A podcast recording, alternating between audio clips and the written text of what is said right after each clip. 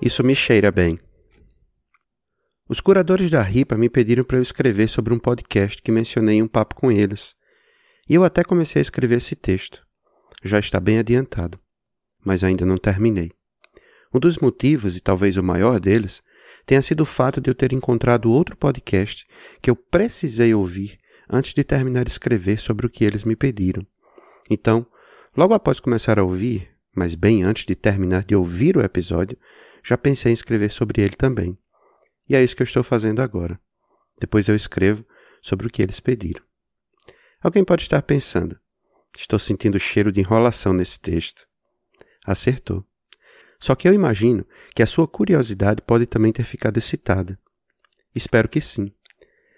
Eu comecei a ouvir o Curiosity Podcast, produzido pelo website curiosity.com, que já é uma boa indicação em si mesma, onde mentes curiosas encontrarão comida para seus cérebros ávidos por conhecimento. O primeiro episódio fala sobre cheiro e como seu sentido olfativo funciona como um superpoder. Só para dar uma ideia do que o episódio apresenta, ouvimos em determinado momento que, queiramos reconhecer ou não, a maneira mais rápida de afetar o estado emocional de uma pessoa, mais rápida que qualquer outra modalidade de estímulo sensorial, é através do cheiro.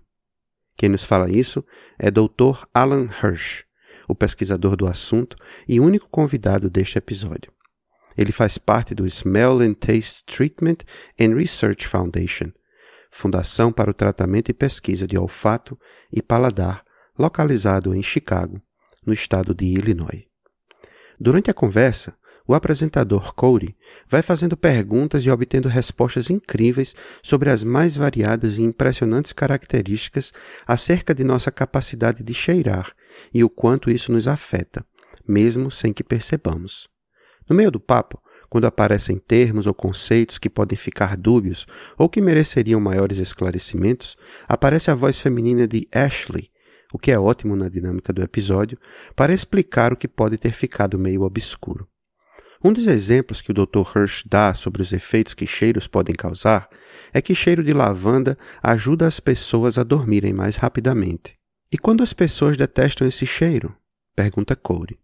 O Dr. Hirsch responde que isso pode e certamente vai atrapalhar a pessoa a dormir, mas que quando essa pessoa, que enquanto consciente não gosta do cheiro de lavanda, é exposta a esse cheiro sem perceber, o cheiro de lavanda vai causar o efeito esperado. E tudo isso está apenas nos cinco minutos iniciais do primeiro episódio.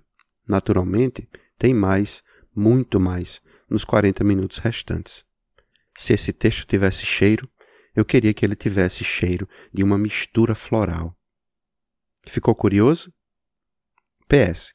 Eu vou terminar de escrever sobre o outro podcast em breve, a não ser que eu seja interrompido novamente pela minha curiosidade.